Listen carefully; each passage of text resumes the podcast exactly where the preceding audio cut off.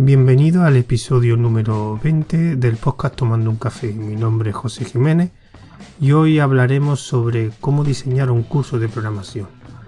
Antes de comenzar me gustaría hacer un agradecimiento a Eduardo Collado que me invitó a su podcast que es de temática de redes, aunque en el audio que grabé con él hablamos sobre podcast y, formación, cómo integrar digamos los podcasts en la formación y quisiera pues agradecerle la experiencia que me hizo sentir muy cómodo. Nunca había grabado para en otros podcasts ni con otras personas.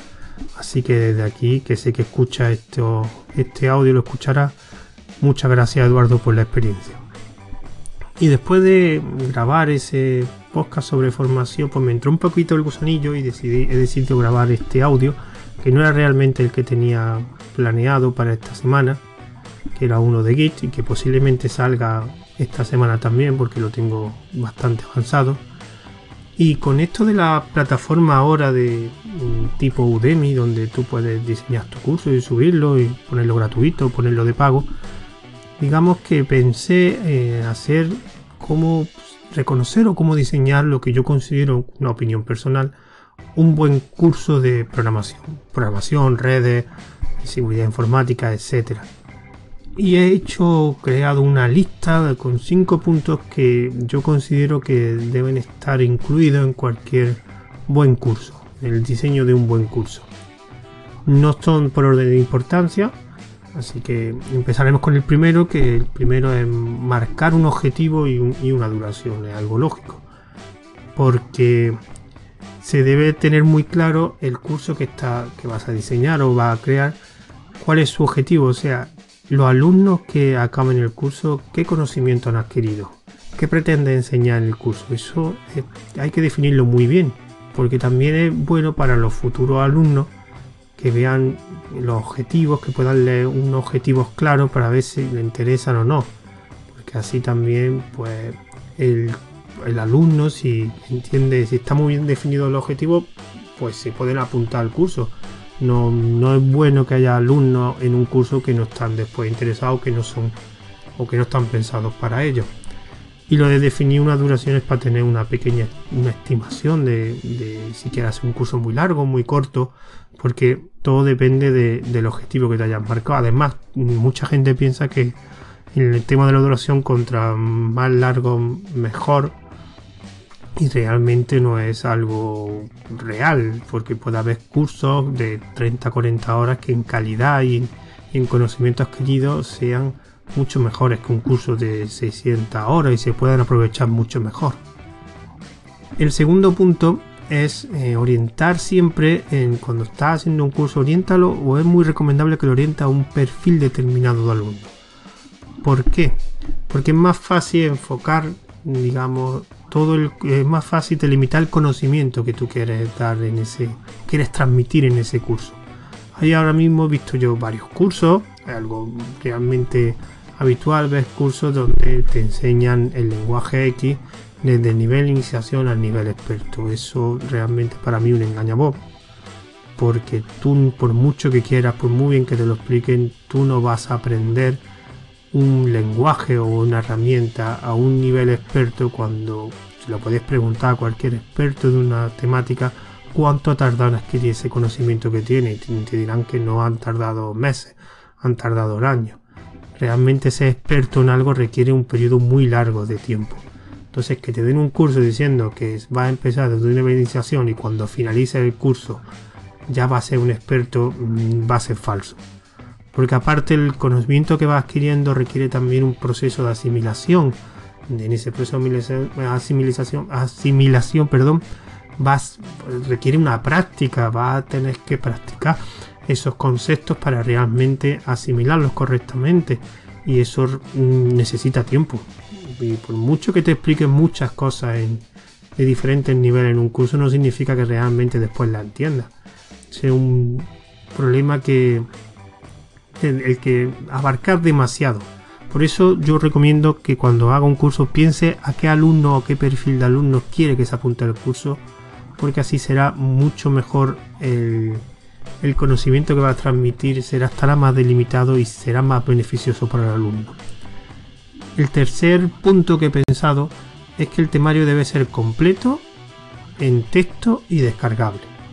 ¿Qué significa eso? Muchas veces, yo, por ejemplo he estado en algún curso de, alumnos donde mm, básicamente era un temario que era un índice un poquito desarrollado y la explicación eran vídeos, vídeos, vídeos, vídeos. Yo soy de los que opina que la mejor forma de aprender un concepto o aprender algo en, en informática es leyéndolo. Primero porque te permite después tener sucesiva relectura de una forma fácil, así poco a poco ir asimilando el concepto mejor.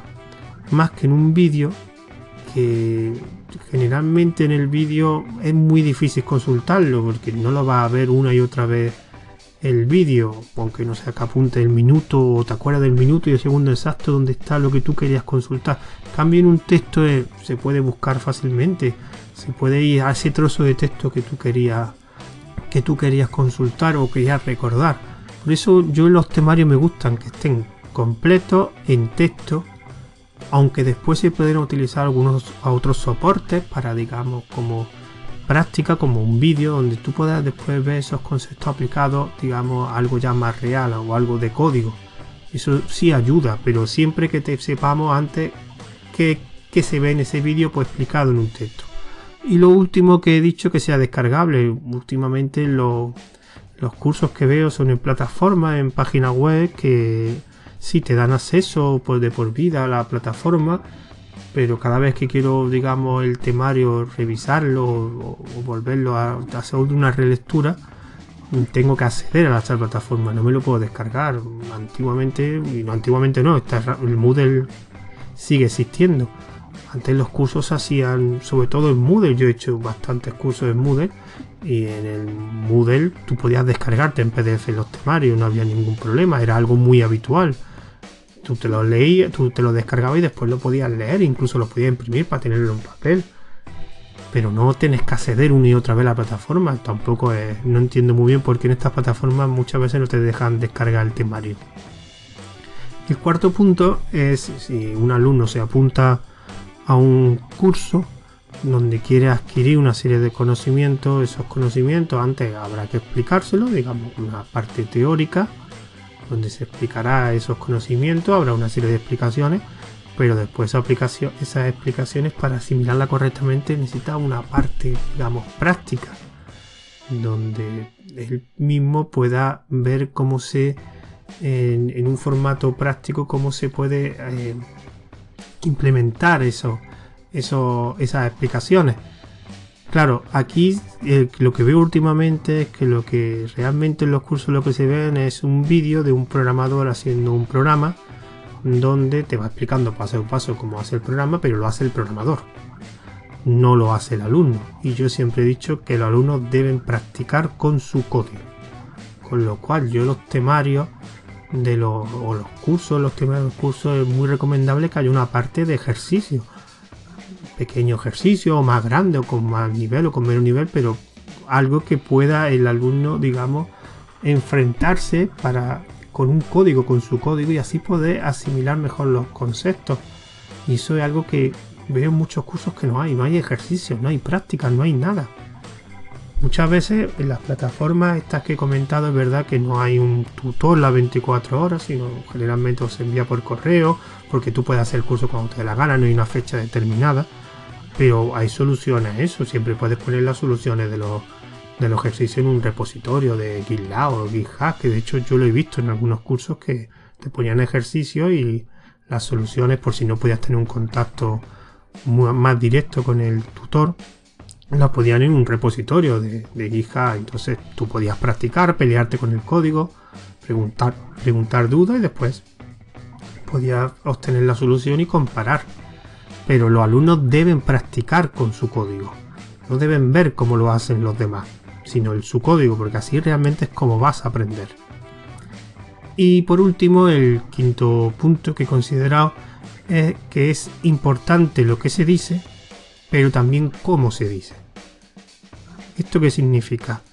Que solemos, sobre todo, mm, tener mucho cuidado en el temario, definimos el temario, los capítulos, los conceptos, pero después realmente las explicaciones, que es la parte más importante de un curso, que es la forma de transmitir el conocimiento de un formador a uno a un alumno es mediante una serie de explicaciones donde ahí el alumno podrá comprender esos conceptos.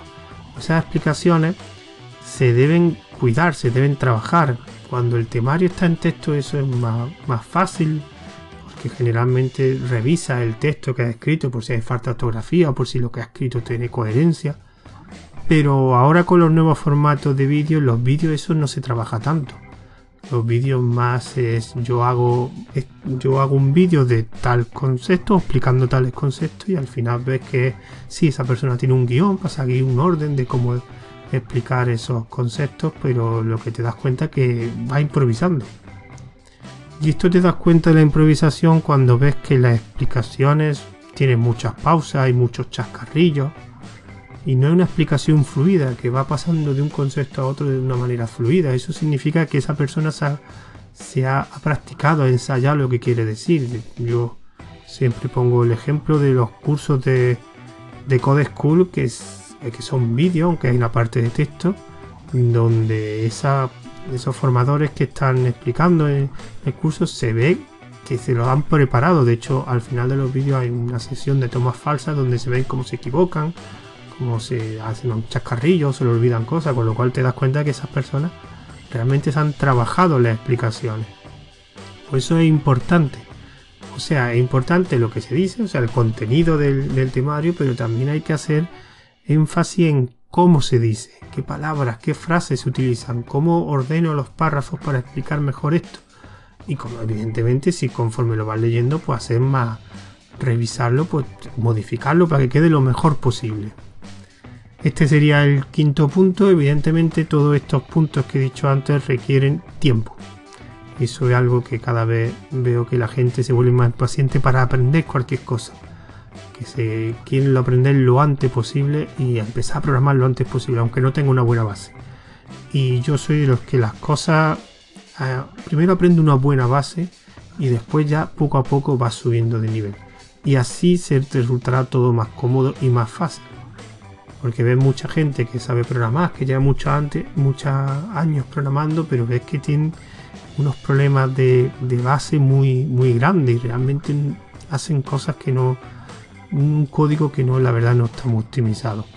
Pues con esto aquí lo voy a dejar. Ahora lo que me gustaría es los, los métodos de contacto, por si queréis alguna sugerencia, alguna duda, alguna recomendación, cualquier otro tipo de comunicación tengo un correo para este podcast que es tomando café